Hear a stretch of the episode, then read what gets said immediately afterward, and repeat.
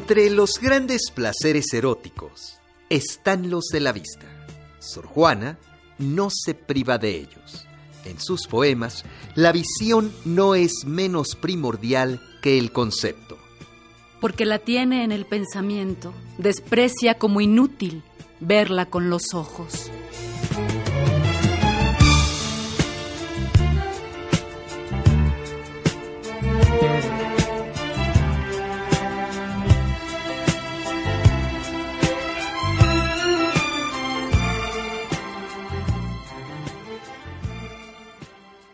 El placer de imaginar es doble, ver con los ojos y con el espíritu. El mejor ejemplo es el romance de Casílabo 61, en que pinta la proporción hermosa de la condesa de Paredes, cuando la virreina ya está en Madrid. Cátedras del abril, tus mejillas clásicas dan a mayo, estudiosas, método a jazmines nevados, fórmula rubicunda a las rosas. Lágrimas de la aurora congela, búcaro de fragancias tu boca, rúbrica con carmines escrita, cláusula de coral y de aljófar.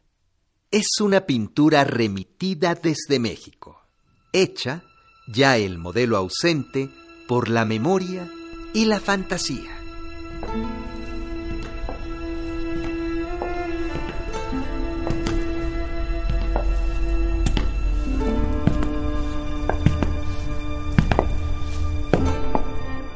Ella. La peor del mundo. Él. Octavio Paz.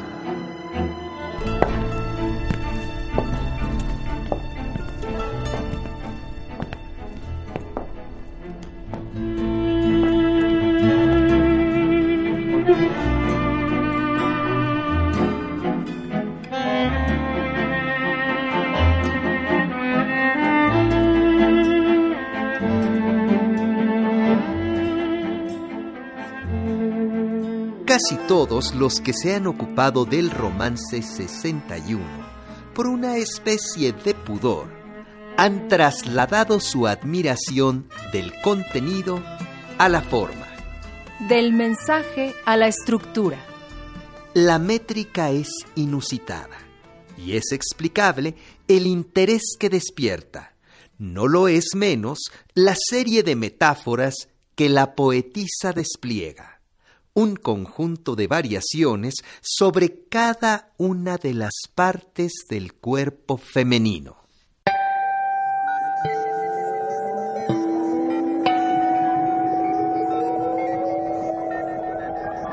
Dicho romance es incluido por Gerardo Diego en la antología poética En honor de Góngora, de 1927, precedido por un juicio. Mucho mejores que los versos enrevesados de primero sueño son los otros, los del romance, más decorativos y luminosos, en que el ingenio de la monja resplandece en sabrosos hallazgos.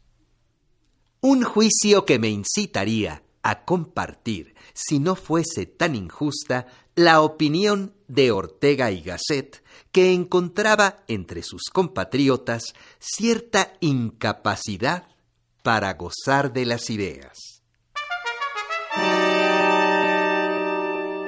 Los versos del romance de Casílabo 61, decorativos y luminosos, son algo más. No hay muchos poemas en la historia de nuestra lengua que puedan igualar su concentración y su riqueza, la desenvoltura de sus imágenes y su sintaxis ajustada al movimiento rítmico. Tránsito a los jardines de Venus, órgano es de marfil, encanora música tu garganta, que en dulces éxtasis aún al viento aprisiona. La arquitectura del romance de Sor Juana es sólida, sorprendente su invención y más estrictas sus líneas. No es profuso sino rico. Hay complejidad, no confusión.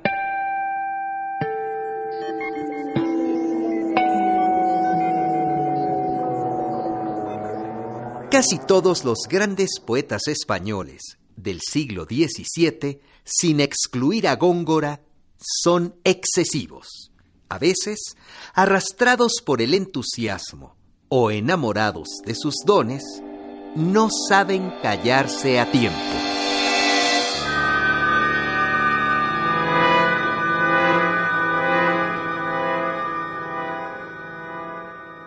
A pesar de la estética de su siglo y del ejemplo de sus maestros españoles, Sor Juana tiende a la reserva y a la economía.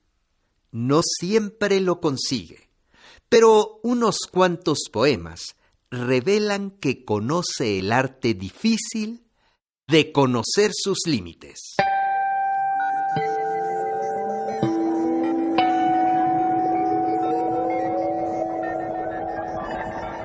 Saber hasta dónde se debe llegar, antesala de la perfección. El romance de Casílabo de Sor Juana combina cualidades opuestas, que unidas producen los efectos más raros, la intensidad y la riqueza. Dátiles de alabastro tus dedos, fértiles de tus dos palmas brotan, frígidos si los ojos los miran, cálidos si las almas los tocan. A Paul Valéry, que ama Góngora, le encantaría el romance 61. Su gongorismo, innegable, es su vestido de época. Abajo palpita una mujer desnuda.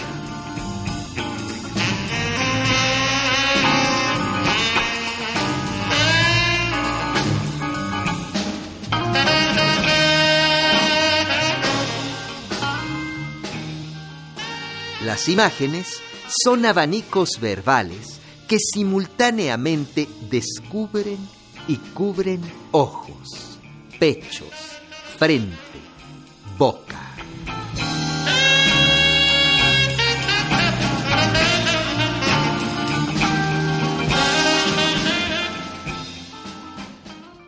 Hay otros poemas de Sor Juana que celebran el rostro y el cuerpo de la virreina María Luisa, aunque ninguno tan brillante e imaginativo.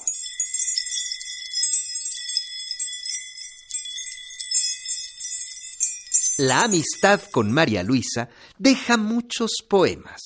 Algunos interesan por ser documentos biográficos y psicológicos. Otros no llegan a diez por su valor poético, entre los que se encuentran algunos de los más intensos y hermosos de Sor Juana.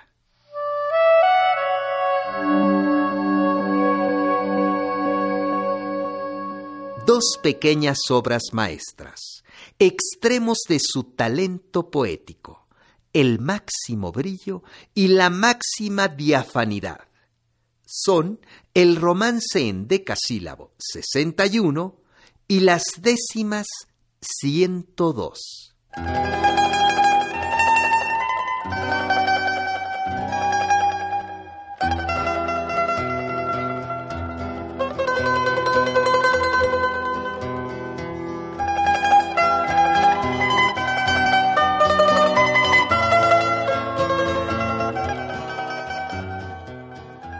Los poemas a María Luisa se ajustan a la tradición de la poesía erótica desde el cancionere Petrarca, que cuenta y canta las vicisitudes de una pasión. Los poemas de Sor Juana aluden a una historia enigmática que es imposible esclarecer por entero. ¿Cuál es la índole de su relación con la virreina María Luisa? ¿Qué relación es la mía con María Luisa?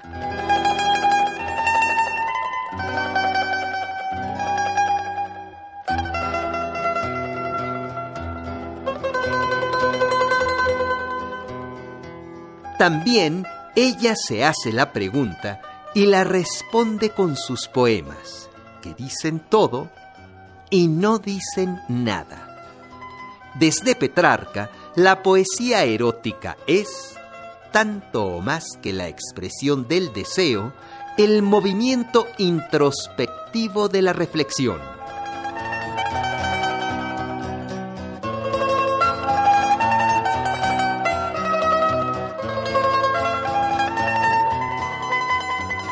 El poeta, al ver a su amada, se ve a sí mismo viéndola al verse, ve en su interior, grabada en su pecho, la imagen de su dama.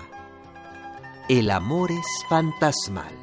Juana Inés lo siente y dice como muy pocos poetas lo han sentido y dicho.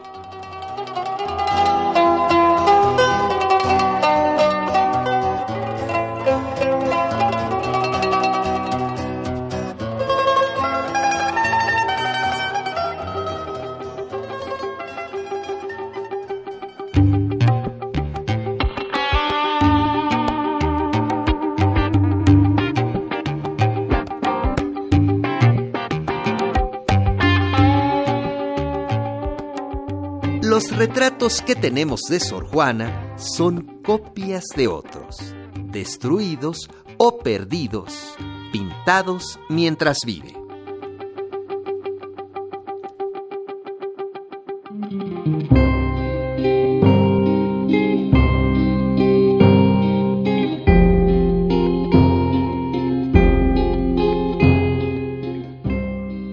Anónimo autor de los Dolidos Tercetos, publicados en Fama y Obras Póstumas de 1700, refiere que una vez vio un retrato de Sor Juana. Los tercetos van precedidos por la advertencia Este papel se halló sin nombre de su autor. Solo parece que se compuso a raíz ¡Extra! ¡Extra! De llegar a España la nueva de haber muerto la poetisa. Tengo para mí que es Calleja, quien también escribe el soneto anónimo que sigue a la aprobación de fama y obras póstumas. al desengaño con que murió la madre Juana Inés de la Cruz. Calleja usa el mismo ardid inocente para ocultar su nombre. Los sentimientos, las ideas y el lenguaje del soneto recuerdan a los tercetos, dos poemas realmente sentidos.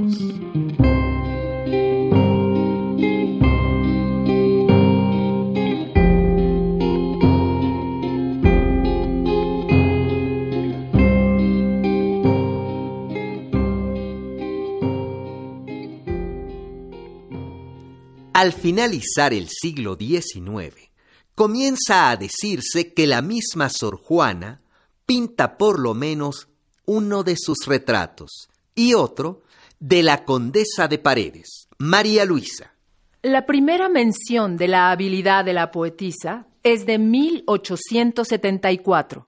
En Los Hombres Ilustres de México aparece una biografía de Sor Juana por Gustavo Vaz y una litografía de Esiquio Iriarte, que dice, tomado de un retrato pintado por ella misma. Un retrato de Sor Juana estaba en Puebla y allí lo compró un coleccionista norteamericano. El cuadro, que pertenece ahora a un museo de Filadelfia, dice en la parte inferior.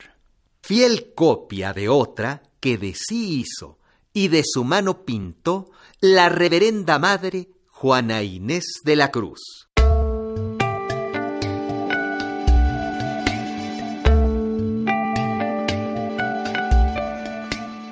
Sor Juana Inés pintaba La mayoría de los que se han ocupado de Sor Juana, de Luis González Obregón y Amado Nervo, a Abreu Gómez y Méndez Plancarte, no han puesto en duda la veracidad de la inscripción. En cambio, el historiador Francisco de la Maza considera que se trata de una patraña. Sus razones no son desdeñables y hay que analizarlas. Es muy extraño que ninguno de los contemporáneos de Sor Juana haya mencionado alguna vez su habilidad con los pinceles, aunque siempre se hicieron lenguas de sus talentos en todas las artes, de la poesía a la teología y de la música al bordado. Tampoco en los poemas se habla de ese don, a pesar de que uno de sus temas favoritos es el que podría llamarse espejismo y desengaño de los retratos.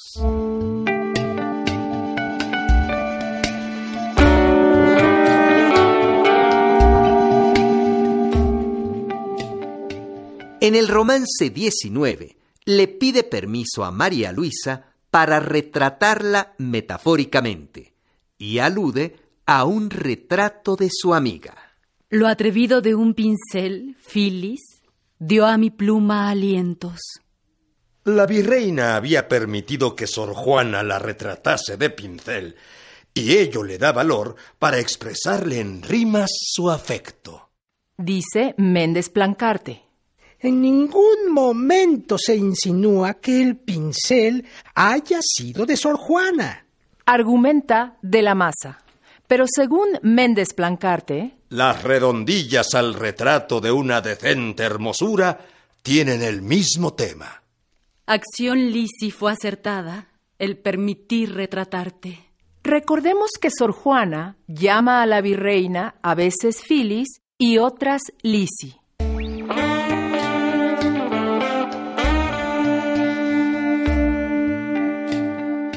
Cada vez que Sor Juana emplea la palabra pintar, retratar, copiar y otras semejantes, se refiere al arte literario. No obstante, hay una décima que va precedida por el título explicativo. En un anillo retrató a la señora condesa de Paredes. Este retrato que ha hecho copiar mi cariño ufano es sobre escribir la mano lo que tiene dentro el pecho. Ni el título ni la décima convencen a De la Masa. Basta con reformar el titulito, casi siempre falsos y aún irritantes en las viejas ediciones, y poner En un anillo en el que mandó retratar a la señora condesa de Paredes. Pues bien claro lo dice Sor Juana, que hizo copiar, o sea, mandar copiar. Diciendo, los títulos de las primeras ediciones de Sor Juana no son ni falsos ni irritantes, sino esclarecedores. La frase de la décima, por lo menos, es ambigua. Ese Cariño ufano. ¿A qué mano hace copiar el retrato? ¿A la de Sor Juana o a la de un pintor anónimo? A esta décima sigue otra con el mismo asunto. El retrato de la miniatura quiere imitar la beldad. Pero, ¿cómo lo logra? Lisi, no muestre el error de pincel tan sabio. No es fácil que Sor Juana critique con tanta severidad una obra que no es suya. El retrato que está en Filadelfia no tiene fecha. Una litografía de Sor Juana, hecha por Esiquio Iriarte, dice, tomado de un retrato pintado por ella misma. El retrato estaba en Puebla y allí lo compró un coleccionista norteamericano. El cuadro, que pertenece ahora a un museo de Filadelfia. Si es extraño el silencio de sus contemporáneos, es bien conocida la afición de la poetisa a la pintura. En sus poemas se refiere a dicho arte y sobre todo al del retrato. Abundan los poetas que también han sido pintores o viceversa. Miguel Ángel sobresale en las artes plásticas, lo mismo que en la poesía. William Blake fue un grabador insigne y los dibujos de Víctor Hugo poseen un encanto propio. Es frecuente que la pintura sea para el escritor una pasión complementaria. Inocente. García Lorca, Cocteau, Villaurrutia. Tal vez es la pintura un pasatiempo para Sor Juana, y ello explica el silencio de sus amigos. ¿Quién habla de la pintura de Quevedo? Sin embargo, don Francisco pintaba.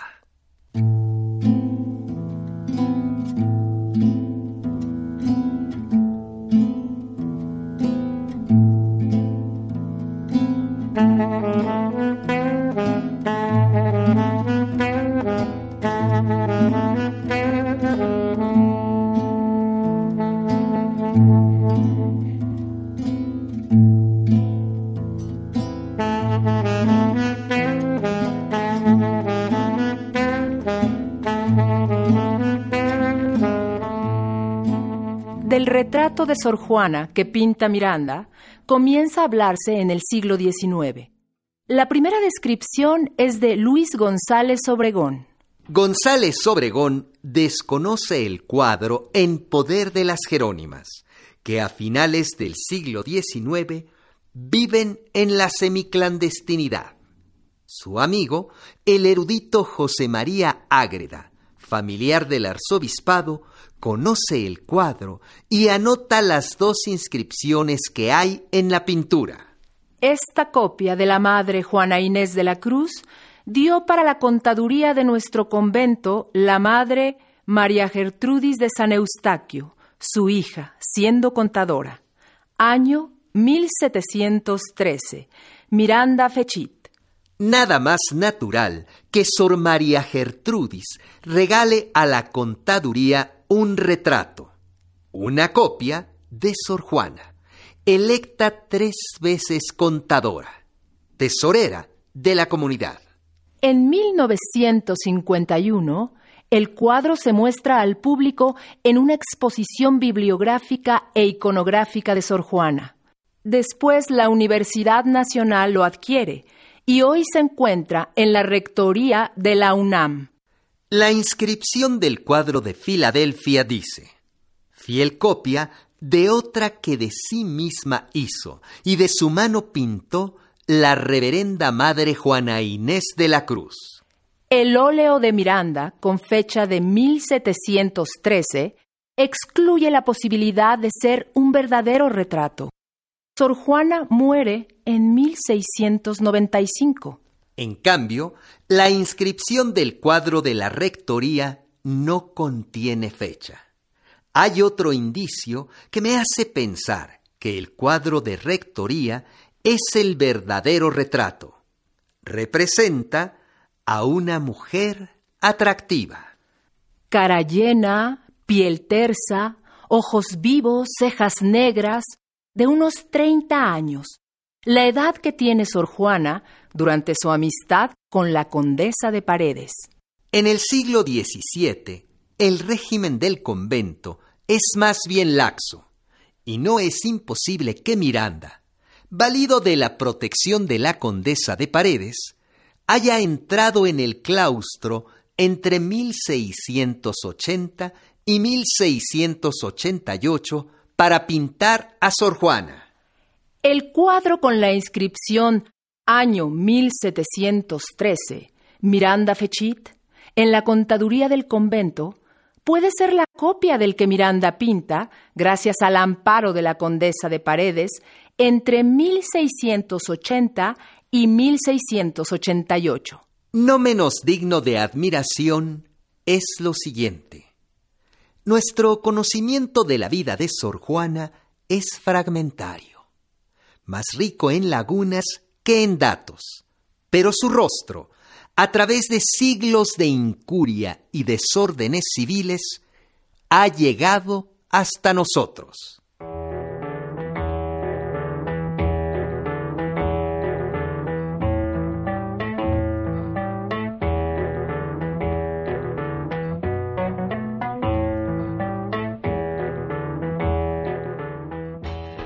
México hacia 1931.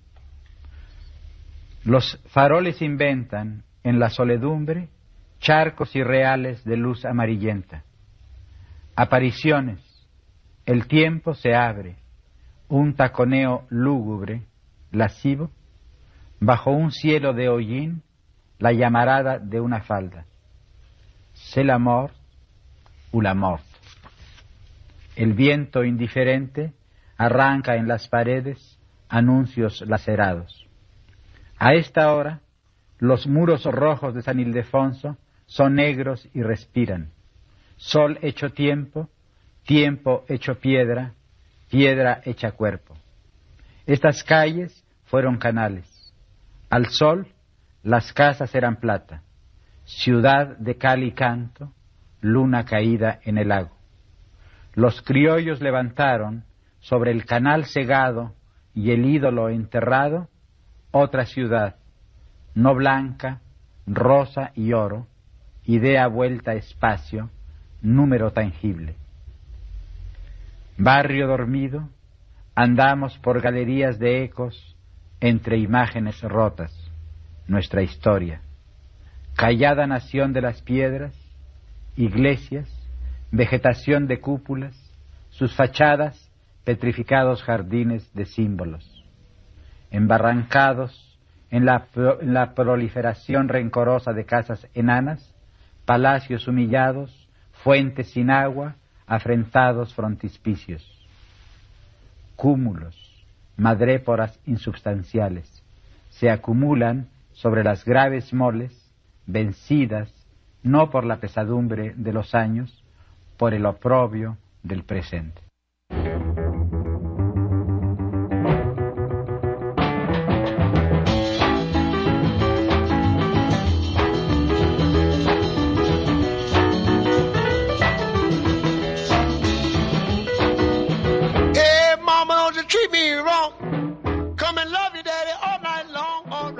Ayer, cuento de dos jardines. Hoy, nocturno a San Ildefonso. El octavo de la prueba del 9 a la que somete Paz sus poemas extensos, a los que acompaña con inspiraciones breves como guinda. Al nocturno se refiere el poeta y ensayista Víctor Manuel Mendiola. Nocturno de San Ildefonso es uno de los poemas más leídos, populares y en cierto sentido el que el público lector amplio literario y no literario más admira en la obra poética de Octavio Paz.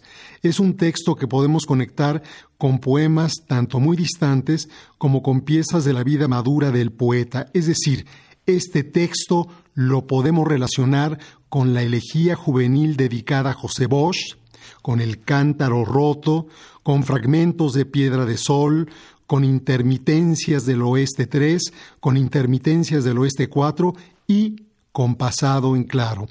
Por esta razón, es un poema que tiene que ver directamente con México y podríamos decir que es una reflexión sobre México, como sucede en Cuento de dos jardines y como ocurre, ya lo veremos más adelante, en Pasado en Claro, en este texto aparece la juventud de paz. Así pues, en el juego de las dualidades y en la constante rotación de los signos, Nocturno de San Ildefonso posee un fuerte carácter biográfico. El poema está formado de cuatro partes. En la primera, aunque hay la predominancia de una sensibilidad lírica, podemos apreciar un hecho concreto, inmediato, la observación de una ventana. Inventa la noche en mi ventana otra noche. En la segunda parte, el poema sufre una mutación y de pronto estamos en una calle en el centro histórico de nuestra ciudad, México hacia 1931, gorriones callejeros, una bandada de niños con los periódicos que no vendieron hace un nido. En la tercera parte, el poema continúa desarrollando el tiempo pasado del joven Paz.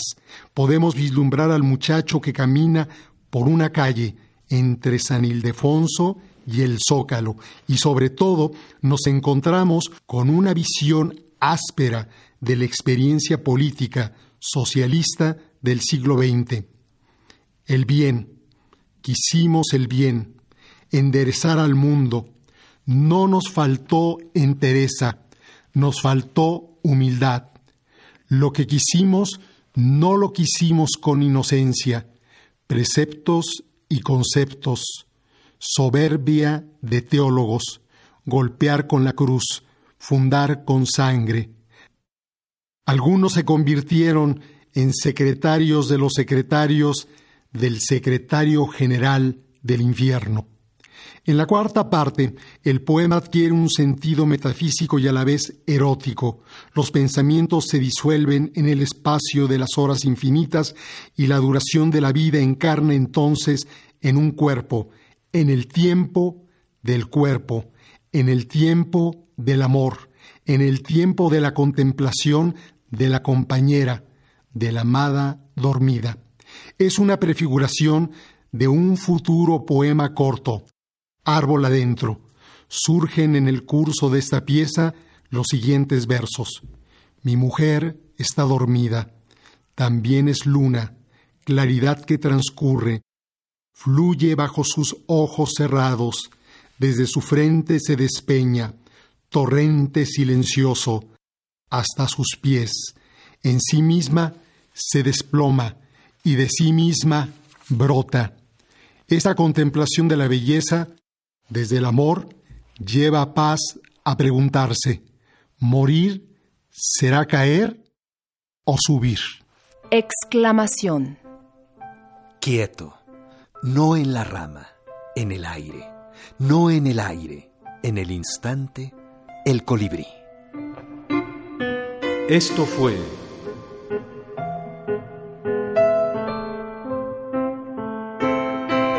Ella. La peor del mundo.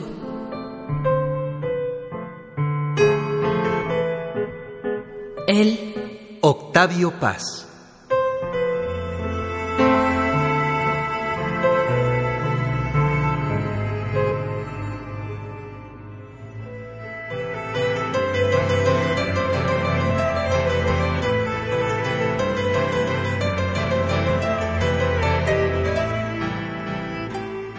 Estudio biográfico de Marcela Rodríguez Loreto, basado en el ensayo de Octavio Paz, Sor Juana Inés de la Cruz o Las Trampas de la Fe. Poemas tomados de la antología Prueba del 9 de Octavio Paz.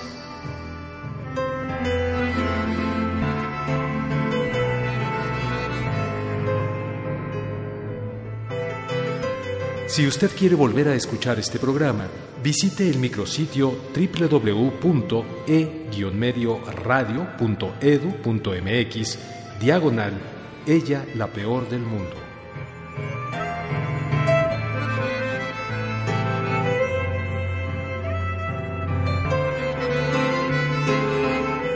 Participamos en la realización de este programa como Octavio Paz, Ignacio Casas, Gabriela Betancourt es Sor Juana. Actuaciones de Berta Vega, Sergio Alberto Bustos y José Ángel Domínguez. Ingenieros de audio Luis Felipe Europeza y Francisco Aguilar. Servicio social Alma Rangel y Arturo Sayas. Asistente de producción Jorge Humberto Chávez. Efectista Alma Lilia Martínez. Musicalización Heréndira Salazar. Producción, coordinación y dirección escénica Laura Elena Padrón.